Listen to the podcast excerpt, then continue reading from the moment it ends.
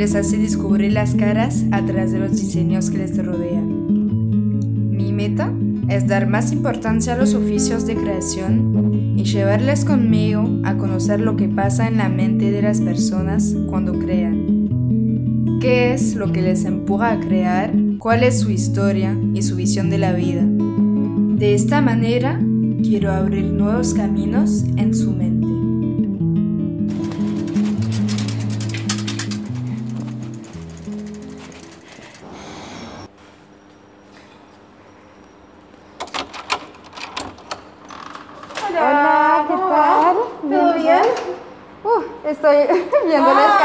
La. No, pero se puede poner acá, mira. ¿Sí? Sí, sí, sí. Genial. Tenemos nuestros trucos. Te ayudo. Gracias. No es muy cómodo el espacio para las bicis. Bueno. Hoy vamos a escuchar a Camila Castro Greenstein. Ella es diseñadora textil especializada en la concepción de biomaterial. Su vida estuvo rodeada por el teatro y la cocina, hasta que un día se mezclan esos dos pilares. La memoria es también una parte importante en su día a día y dirige su trabajo. De la tela y de la piel de cebolla, con un toque de memoria y una pincelada de tierra argentina, nació Etim. Hola Camila. Buenas, buenas tardes.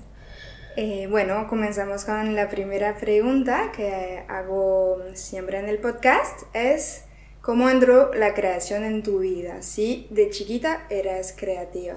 Uf. em, creo que nunca entró, siempre estuvo en mí. Em, vengo, vengo de una familia de artistas, así que em, ¿Qué hacía tu familia? mi papá es actor y director de teatro. Mi madre es coreógrafa de danza contemporánea. Eh, mi hermana es música clásica. Y yo siempre me dediqué a la parte de las visuales y, al diseño. Eh, así que tengo recuerdos de estar con cuatro años adentro de un teatro, viendo obras, viendo eh, fantasía y creaciones. Entonces, em, siempre desde muy chiquita que también dibujaba, dibujaba, hacía escultura, eh, así que siempre fue como un camino que, Mm, que estuvo en mí, digamos. Claro. Nunca le pude escapar tampoco. ¿Y por qué elegiste entonces el diseño? Porque tu familia estaba mucho en la parte de música y más imagen también. y trabajé mucho con, con, digamos, em- eh, desde muy chica con artes visuales, fotografía, eh, y, también tengo como todo un, todo un camino desarrollado de, de- artes visuales eh, y de vestuario. Trabajé varios años haciendo vestuario. Y, y el diseño siempre eh, me resultó como una manera de traer esa fantasía y esa creatividad a la vida cotidiana. Poder hacer que- que el día a día tenga esa fantasía o esa creación que, que las artes tienen eh, en, una, en una sala, en un teatro. Sí. Y es, creo que, que- que ese fue el camino, de ir acercándolo a la vida cotidiana. Em, cuéntame lo que haces y cuál fue tu camino em, hasta ahora. Porque entonces, em, bueno, te pregunté cómo llegó el, el diseño. Em, cuéntame cuál es tu diseño a vos y cómo, cuál es el camino en tu vida para, para llegar a donde estás ahora. Eh, yo hago biomateriales a partir del reciclaje de residuos orgánicos, como podrían ser cáscaras de cebolla, eh, yerba, café, em, para hacer materiales que sean biodegradables, eh, con diferentes aplicaciones, desde packaging a objetos, lámparas, cuero. Y, mm, y eso empezó eh, desde la rama del diseño, yo soy diseñadora textil y, siempre me, bueno, eh, esto de, la materialidad, de la superficie, de, de- la textura, eh, lo trabajé desde el textil. Y me importaba mucho que sea sustentable, que cada vez los materiales sean más sustentables y tengan una, una coherencia el material en sí más allá del objeto final. Eh, entonces, eh, empecé así como la imagen, después la ropa, la ropa, la tela, la tela, la composición de la tela y, y, de ahí la materialidad y la materialidad a lo, al, mundo. Claro. Más o menos. sí. Ah, pero sabes que me olvidé una pregunta que es la más básica y me la olvidé. No te pregunté de, mm, bueno, si te puedes presentar de primero. Sí. Eh, bueno, mi nombre es Camila Castro Brinstein. Soy diseñadora textil y hago biomateriales. Eh, y bueno, y dirijo, en realidad, soy Camila Castro Greenstein, eh, dirijo Etimo, que es un proyecto de biomateriales eh, a partir del reciclaje de orgánicos, y también soy diseñadora textil.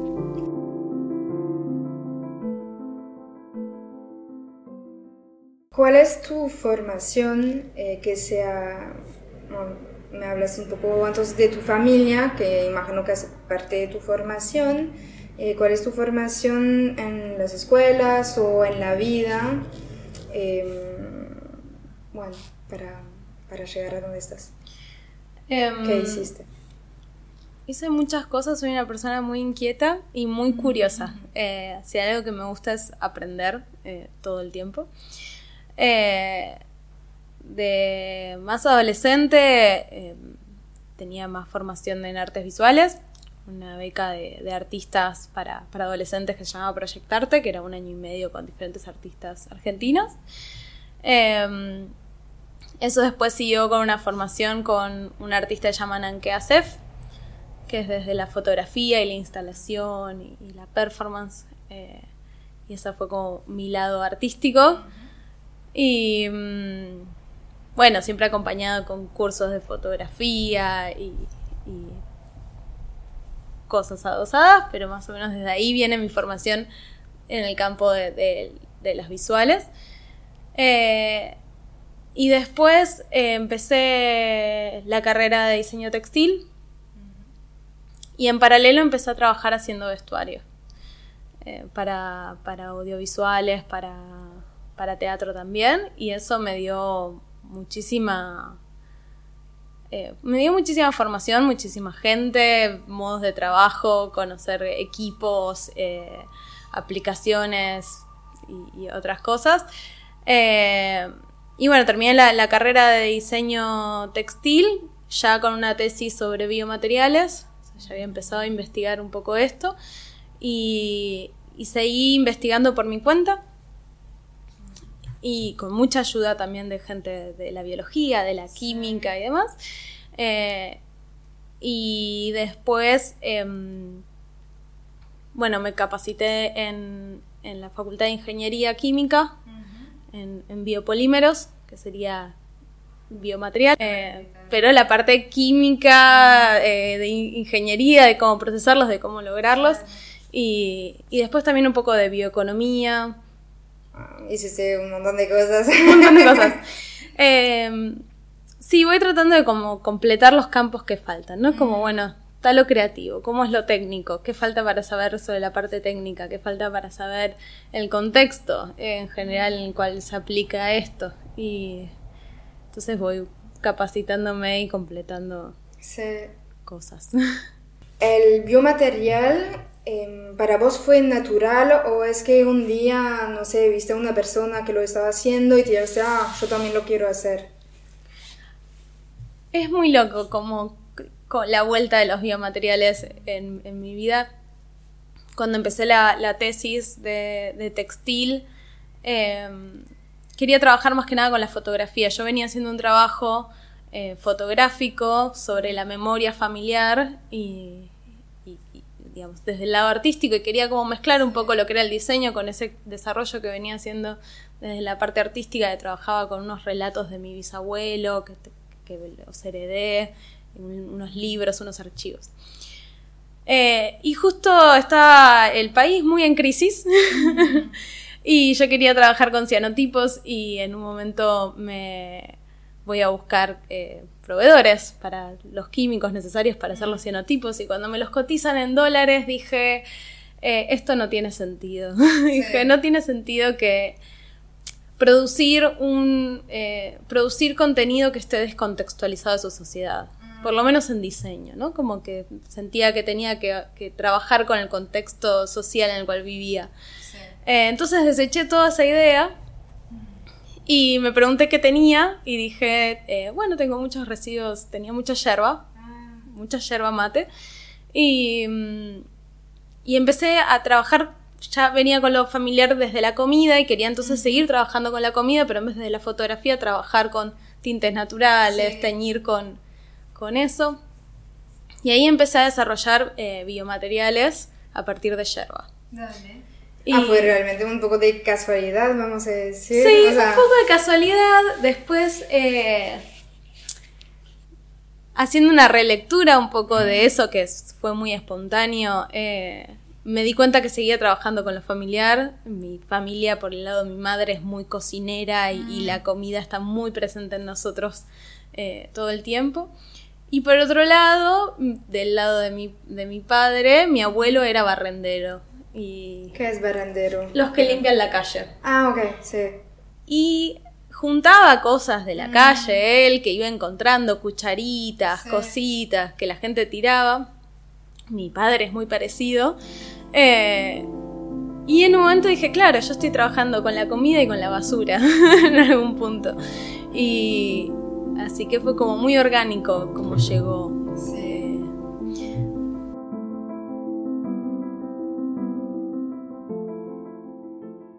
¿Tu familia es de capital? ¿Es de acá o viviste en otro lugar? No, no, mi familia es de acá. Ah. Eh, sí, sí, sí. Súper de capital. Cuna también así, de mucha cultura, mucho teatro, mucho. Todo, todo eso. Em, sí, si me puedes contar un poco qué es un biomaterial, em, porque la mayoría de la gente no sabe lo que es. Si me puedes contar un poco de esto. Sí, los biomateriales como, base conceptual eh, son materiales que provengan de una base biológica, orgánica. Eh, a diferencia de un plástico tradicional que viene de, petróleo y un recurso no renovable, los bioplásticos vienen de recursos renovables. Eh, y tienen la, cualidad de que son biodegradables y, compostables. Em, hay diferentes ramas dentro de los biomateriales. Lo más común también para pensar sería la celulosa es un biomaterial. Eh, pero bueno, se empiezan a buscar nuevos biomateriales, además de la celulosa, además de la madera, por ejemplo, eh, para tratar de suplantar el plástico. Sí. Una pregunta, ¿la celulosa de dónde viene? O sea, ¿qué, la celulosa es, viene de las plantas, eh, es una, de las composiciones de, la estructura de una hoja, de una planta. Eh, que se procesa para sacar la celulosa y de la celulosa se hace el cartón, el papel. Ok, ah, dale. Por lo cual los eh, biomateriales se, los refiere mucho a algo de innovación y algo como si fuesen completamente novedosos, pero en algún punto estamos rodeados de biomateriales. Eh, es algo también bastante ancestral en algún punto pensar en, lo biobasado, lo biodegradable. Pero bueno, la, novedad y lo, innovador está en nuevas composiciones para nuevas aplicaciones, porque hay como un desfasaje entre nuestros modos de consumo y los materiales con los cuales producimos esas cosas. Entonces es eh, tener mayores recursos eh, de materiales biobasados y biodegradables.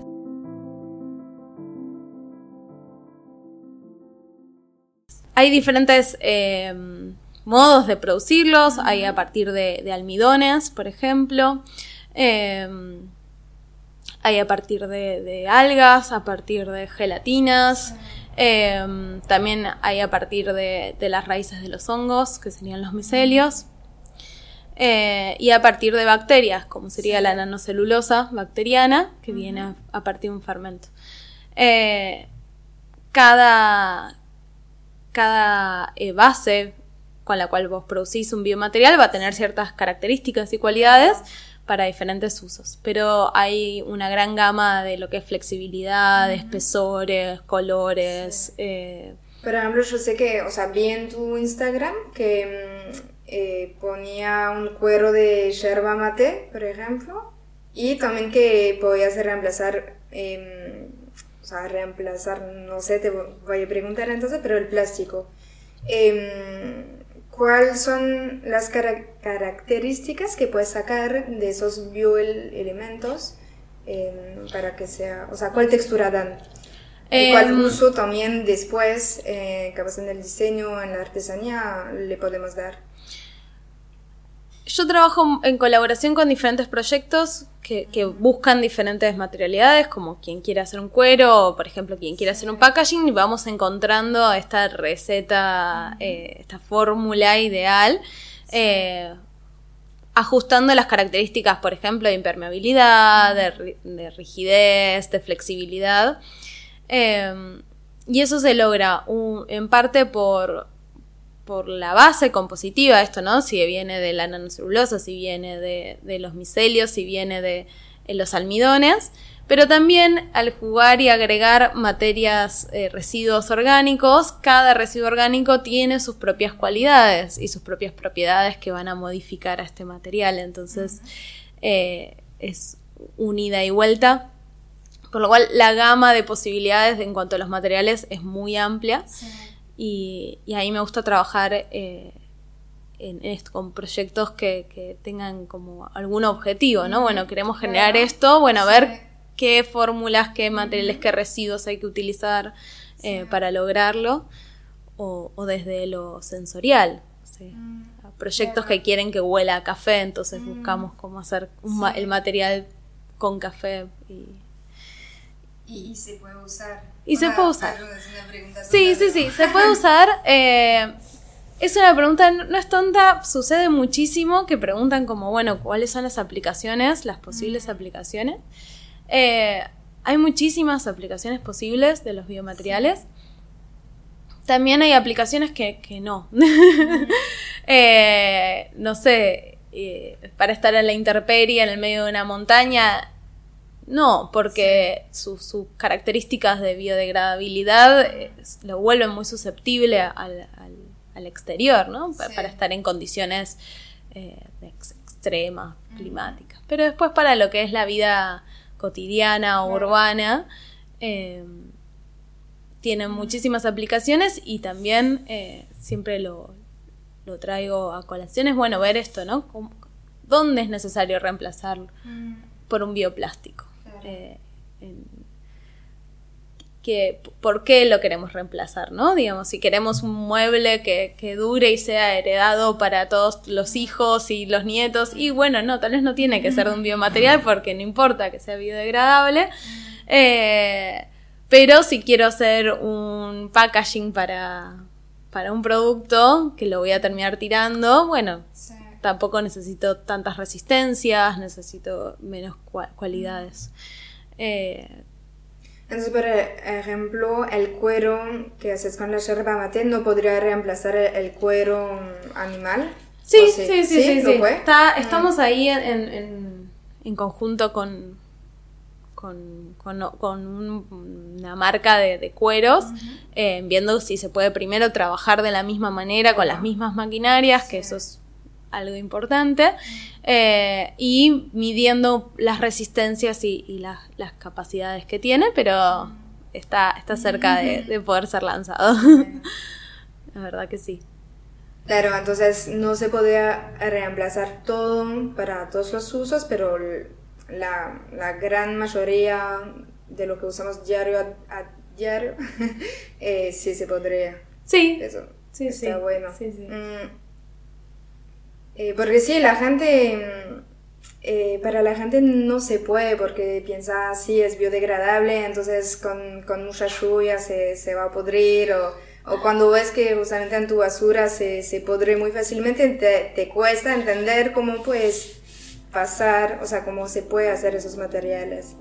Entonces, no sé si me puedes contar un poco cómo, cómo se pueden hacer, eh, cuáles son la- las etapas en grande.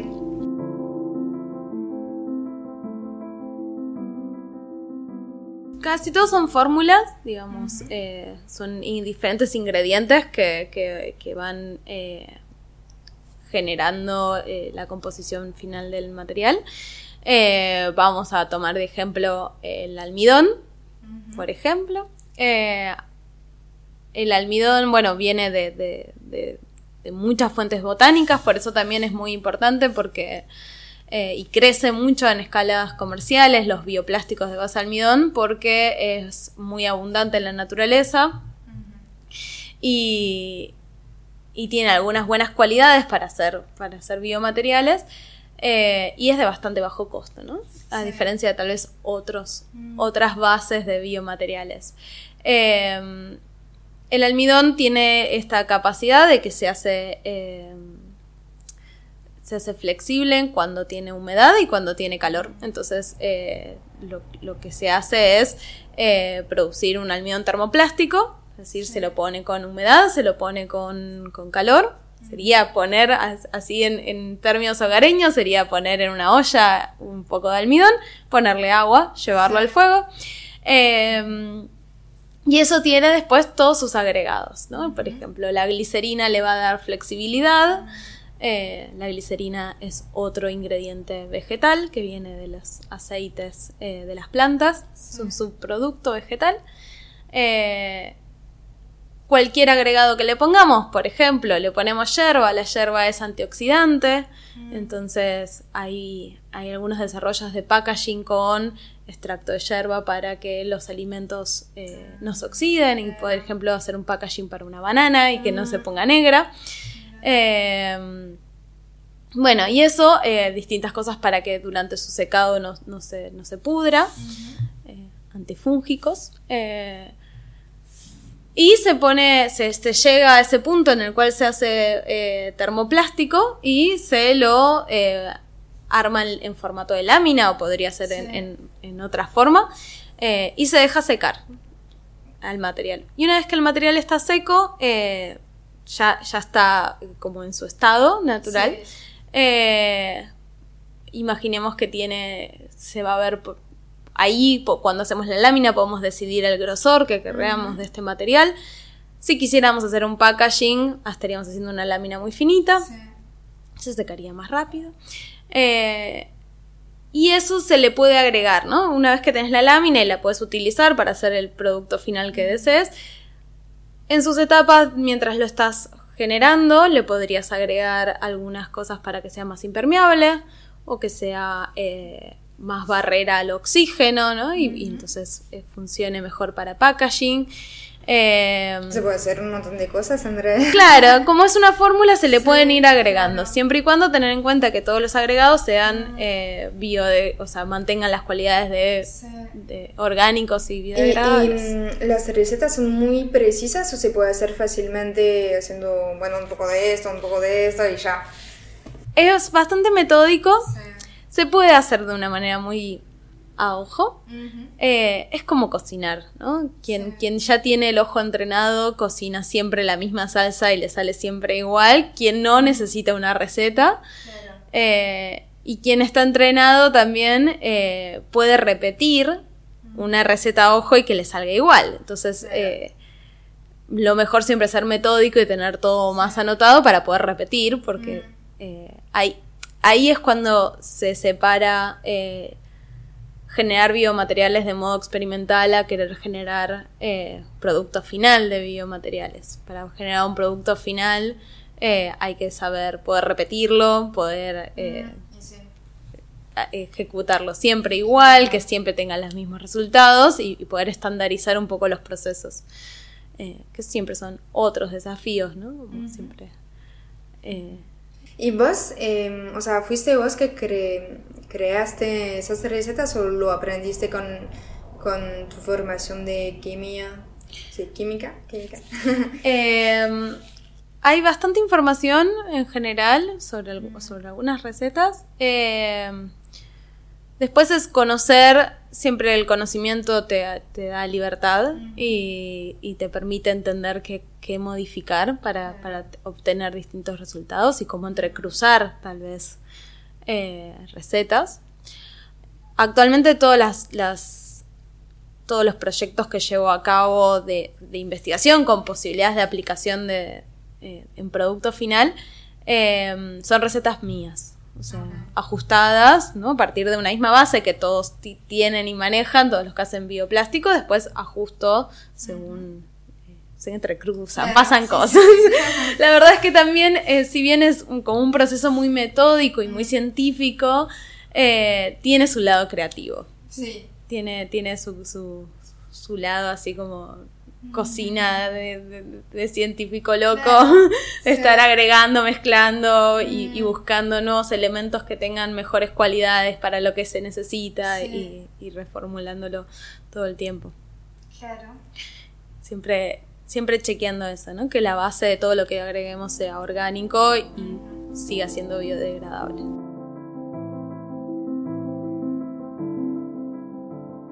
¿Y vos cuáles son tus inspiraciones si tenés Y en, en esto?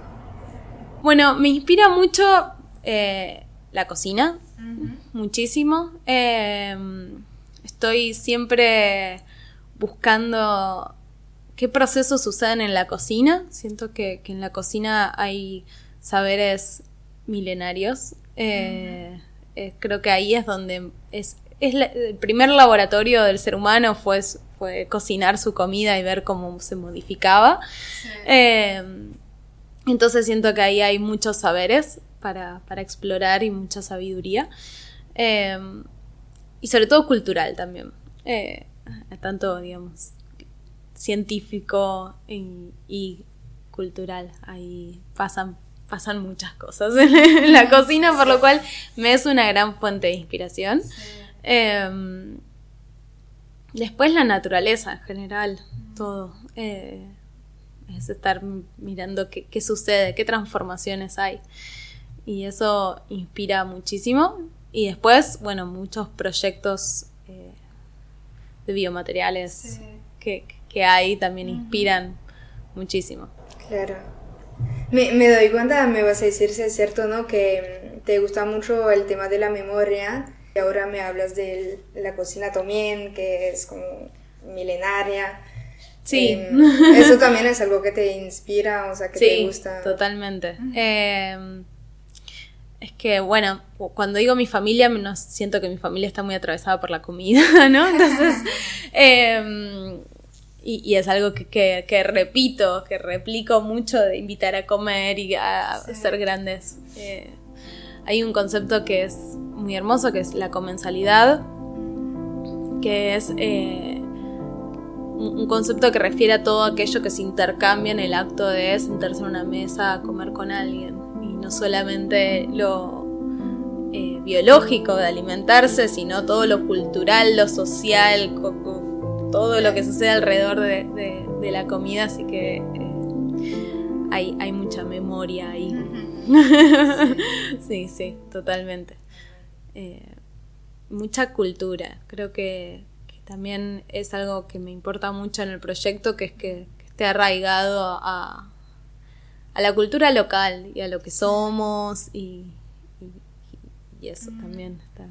¿Es algo que quieres transmitir en tus trabajos? Sí, sí, sí, sí, es algo. No, no. Hay muchos proyectos también de, de biomateriales que van hacia, hacia la biología sintética, al laboratorio, y para mí en realidad siempre es como ir hacia la cocina, hacia, eh, hacia, hacia ese lado, ¿no? Como, como más local, más propio de, de- de nosotros. Eh, no tanto desde la innovación científica, sino Sí. Cultural. De man- manera más humilde también, capaz. Sí, sí, sí. Y más humano también. Sí, sí, me parece eh, trabajar con lo que somos, ¿no? Y lo que tenemos. Y no estar. El, el futuro sin memoria no, no, no es un buen lugar. Eso es cierto. Así que hacer mucha memoria para construir un mejor futuro. Y me dijiste que em, también sos diseñadora textil, es en algo que, o sea, ¿trabajas con esto todavía? No, no mucho. O sea, eh, sí, sí le encuentro un paralelismo entre generar materiales y generar textiles. Eh, hay algo de la superficie y el contacto que, que, que se mantienen. Em, pero se van entrecruzando los caminos y se va haciendo un híbrido. eh, que, pero lo- lo- está, está- se está fusionando y transformando en biomateriales más que nada. Sí. sí.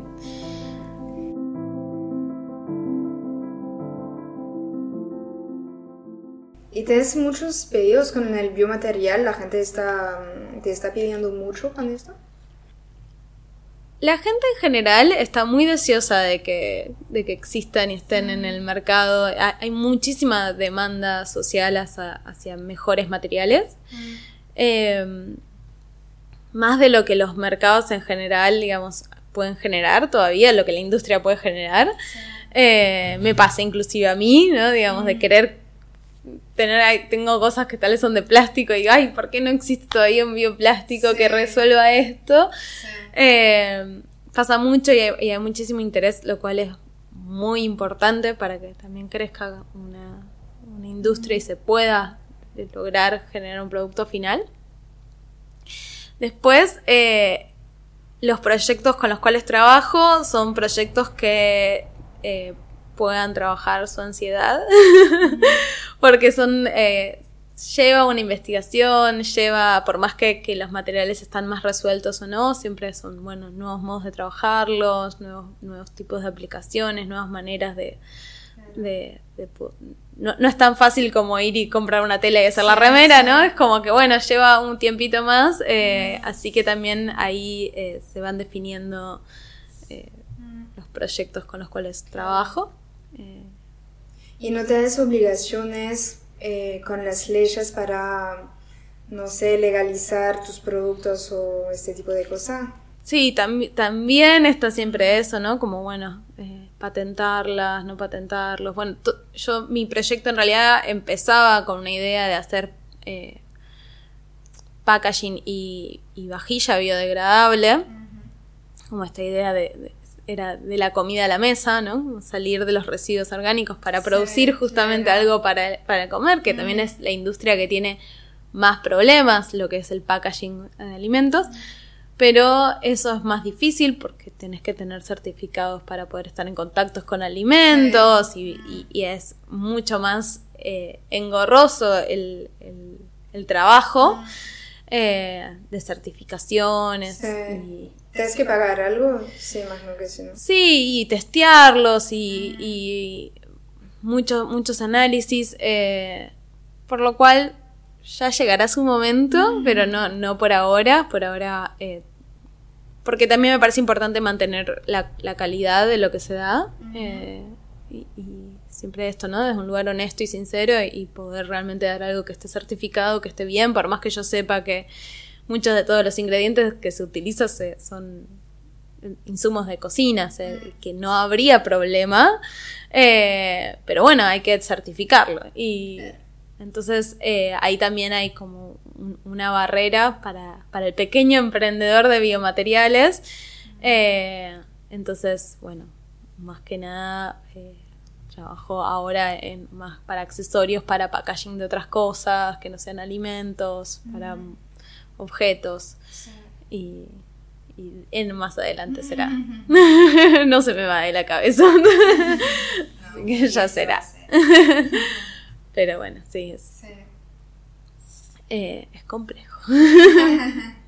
Bueno, hablando de, de cosas complicadas, em, ¿cuáles son las dificultades que encuentras en lo que haces? Muchísimas.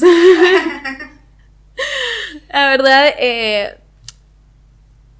trabajar con innovación siempre es trabajar con, con lo desconocido eh, y, y tener que, que- que sortear. Yo siempre digo y me parece importante que es que eh, los límites no son, no son límites que te inmovilizan, sino es que marcan la cancha donde vamos a jugar un juego. Eh, lo cual siempre está bueno porque moldea eh, la actividad, ¿no? Pero bueno, en las escalas, las incertidumbres de las aplicaciones o de cómo trabajar los materiales, si, si funcionan de la misma manera, ¿no? Esto, el cuero este funciona, se trabaja con las mismas máquinas o no, tiene otras dificultades, tiene otros tratamientos como, como usuarios van a tener que, no sé, encerar los zapatos todos los días o no. Em, todo lo que es la aplicación del biomaterial eh, es un desafío. Mm, Pero es algo que, te gusta, que hace parte de... Ah, me encanta. a mí los desafíos me encantan.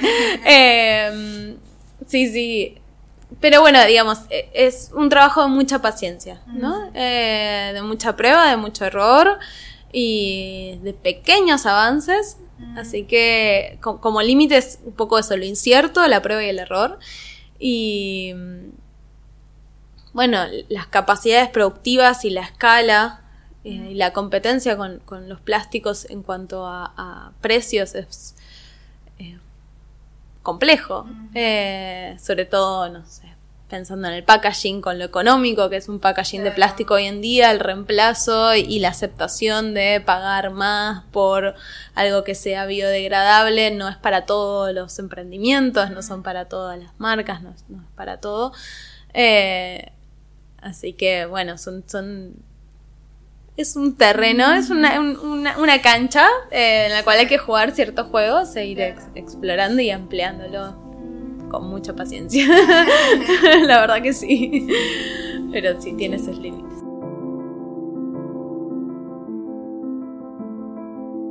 ¿Cuál fue entonces el, el desafío más grande que tuviste? Confiar. Confiar en que se puede. Creo que ese es el, desafío más grande. Em, Imagino que se pudo varias veces. sí. Em, yo eh, siempre me planteé esto, que, si, que si el material no, no llega a ser utilizado, o sea, no llega a un producto final y no es utilizado por alguien, eh, no tiene sentido. eh, un poco esto que decía antes sobre lo que eh, la diferencia que yo encontraba entre el diseño y el arte, de que el arte es un mundo de fantasía mm. fantástico, pero el diseño es aplicarlo a la vida cotidiana. Eh, siempre me tomé este desafío de, bueno, hacer biomateriales, pero buscar que, se pueda eh, llegar a algo final, en todas sus aristas, ¿no? Desde la capacidad de poder producirlo, digamos, tecnológico, a nivel costos, también, ¿no? Eh, y funcional y además estético em, y además comunicacional y que llegue que sea biodegradable y que llegue que sea biobasado eh, y poder llegar como conocimiento y, una cultura eh, sustentable desde un objeto siempre fue el, desafío que me marqué y, que sigue siendo el más grande, pero avanza. Eh, así que esa, esa confianza. Sí. Entonces, ¿cuál es el, el éxito en cuál estás orgullosa? Em, así a nivel personal, no aflojar, insistir. Eh, y, y, después, o sea, un poco eh, a, a, todo lo que te, te acerca a, ¿no? diferentes proyectos, diferentes emprendedores que quieren producir. Eh, el cuero de yerba es realmente eh, súper un gran orgullo, sobre todo porque surgió un poco por error. Eh, yo estaba con este plan de hacer vajilla descartable y, y, un día a partir de yerba quería hacerlo. Y, y, un día logré un material que era muy flexible y, y, lo veía y para mí era un cuero y, y dije, bueno, a, a, mejorarlo, ¿no? Como, fue como, bueno, vamos a ver qué pasa acá. Eh, y fueron dos años de estar trabajando en mejorar ese material y lograrlo eh, sea, es vez. mucho tiempo una misma cosa. Sí. Y la verdad es que van quedando buenos resultados. Y eso es como un gran como orgullo también esto de no haberlo desechado como un error y, y haber dicho, no, no, acá hay algo, no es lo que quería, pero acá hay algo y vamos a ver y vamos a trabajar en que, que- que a ver cuál es su límite y si funciona. Y va funcionando, así que... es- Está bueno porque con la cantidad de mate que se toma en Argentina, Es tremendo, es tremendo, sí, sí, eh, totalmente. Es mucho material para poder ser utilizado, es mucho volumen eh, y súper local y súper propio y tiene propiedades buenísimas además el- eh, la yerba para, para poder implementarlo en biomateriales. Así que, ¿cuáles son sus propiedades entonces? bueno, si se quisiese aplicar para, para packaging es antioxidante eh, y eso, eso está, es- está muy bueno.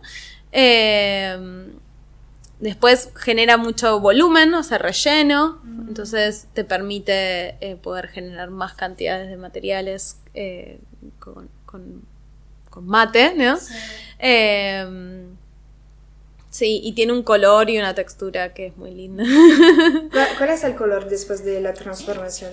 Eh, el que yo lo, yo lo hago queda como entre un verde, marrón, negro. Después te lo, te lo muestro. Eh, pero más tirando a un negro. Y eso es, eh, es, es, es lindo. es un lindo material. Y además, como decías, es flexible e impermeable, ¿no? sí. Sí, sería bueno. Y muy, muy, muy de acá.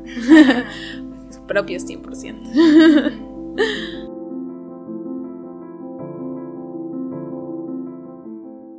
¿Cuál consejos puedes dar a una persona que quiere empezar a hacer eh, lo que vos haces? Paciencia. Eh, no, no es menor.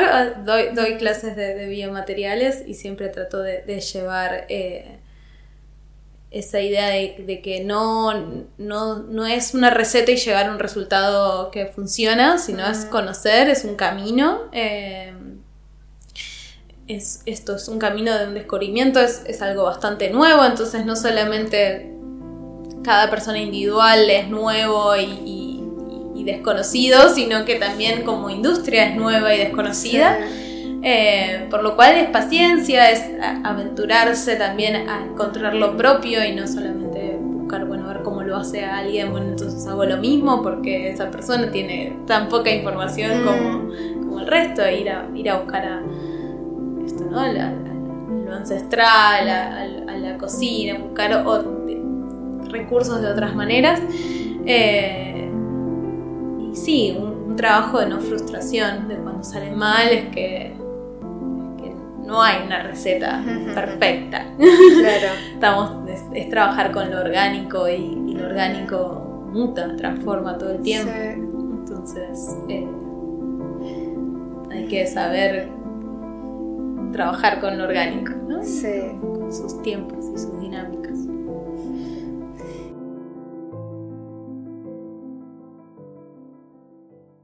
¿Y no sientes que viviendo en capital no puedes aprovechar todo, no sé, todo el vegetal que podrías usar? Sí, me mata. La verdad es que me mata.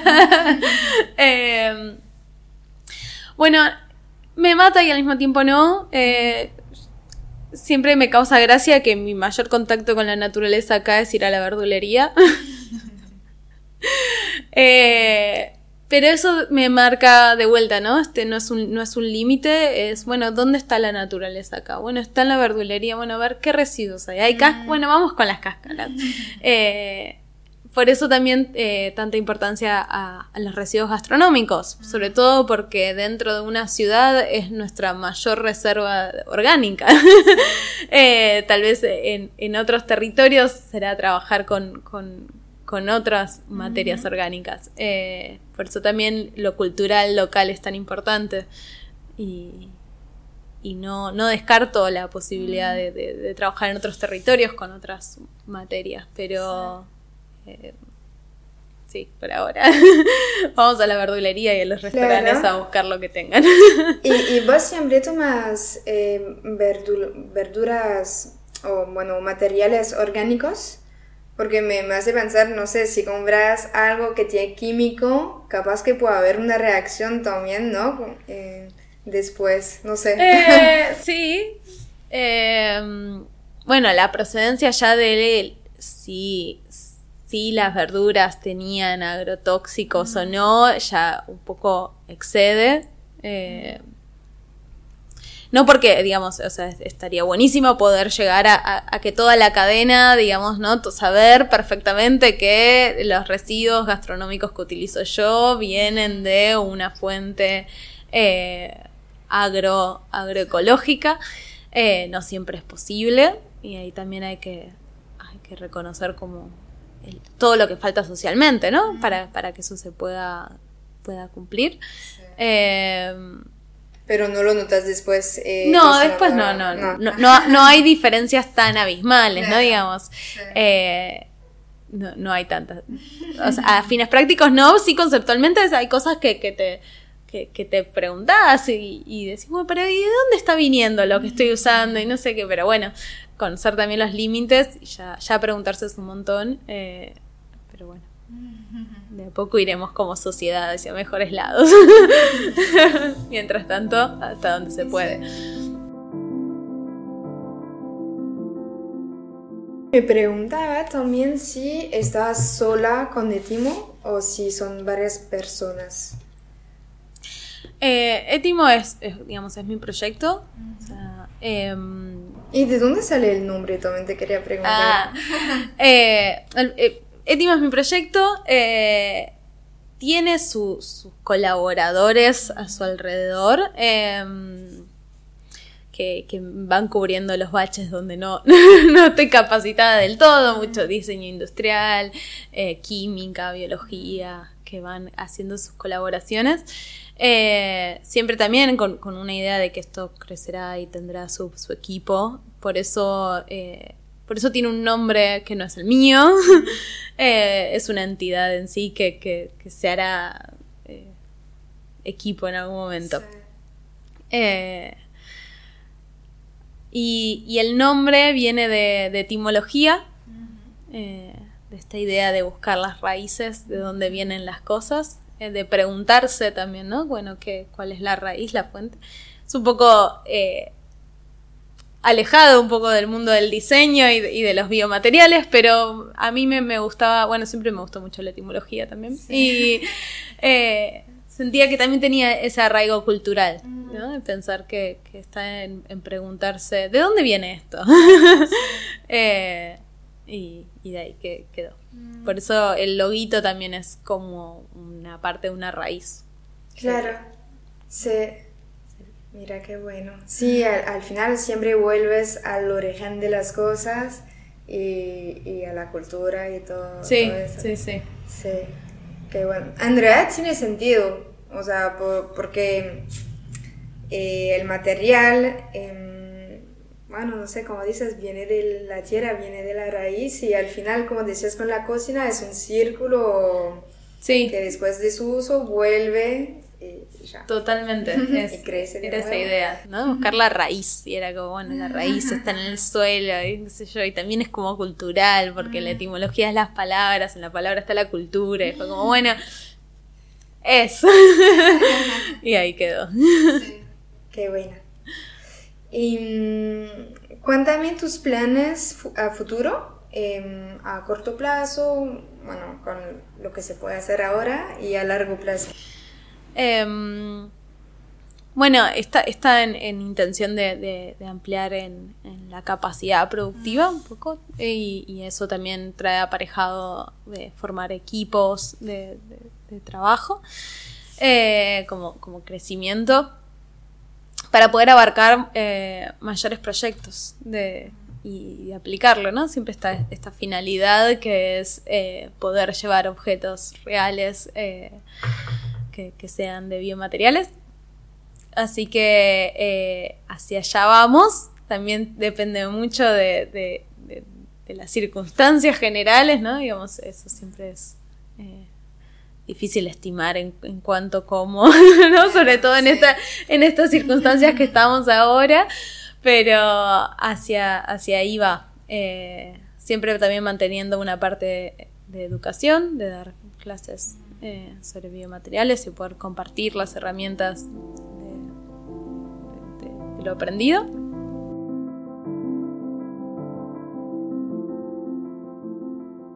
¿Me puedes recomendar una persona que te gustaría que entreviste, que te gustaría escuchar en este podcast?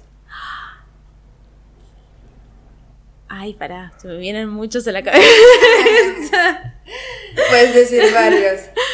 Eh, bueno, eh, trabajamos en conjunto con, con eh, Proyecto Barda, que hacen calzados.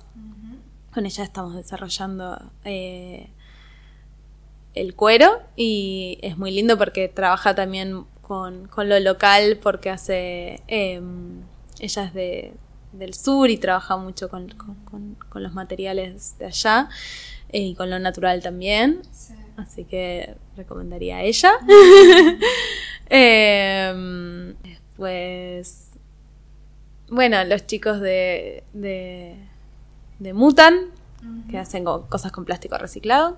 Y, y a los chicos de mm, Club de Reparadores, que me parece súper importante, que también hacen, bueno, fomentan un poco la reparación de, de objetos para, para lo sustentable. Eh, son No los conozco. Son, ay, es muy lindo el proyecto. Eh, hacen, bueno, ahora no, ¿no? Pero hacen encuentros donde eh, brindan herramientas para que repares tus, Ah, qué bueno. tus objetos. Entonces, desde tener máquinas de coser para arreglar tu ropa y diferentes cosas para que vayas y arregles los objetos. Eh, y me parece súper interesante porque mm, es otra mirada también de lo sustentable, ¿no? Hacer durar lo que dura, un poco en oposición a los bioplásticos, ¿no? De que se- lo que se descarte se pueda descartar. Ahí es que lo que tengas lo puedas hacer durar un poco más. Eh, así que creo que recomendaciones totales. Claro. Eh, pues podría seguir un montón más, pero vamos a dejarla, vamos a dejarla ahí. Sí.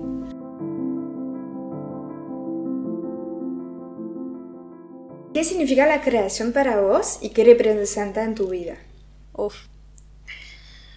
Em, siento, ah, para mí me pasa que la creación la tengo como tan incorporada que hasta no la puedo ni separar de, de, de la vida en general, ¿no? Como eh, yo creo que igual todos somos creativos. em, de, en diferentes maneras, en diferentes lugares que, que lo aplican. eh, no, creo que haya gente creativa y gente que no.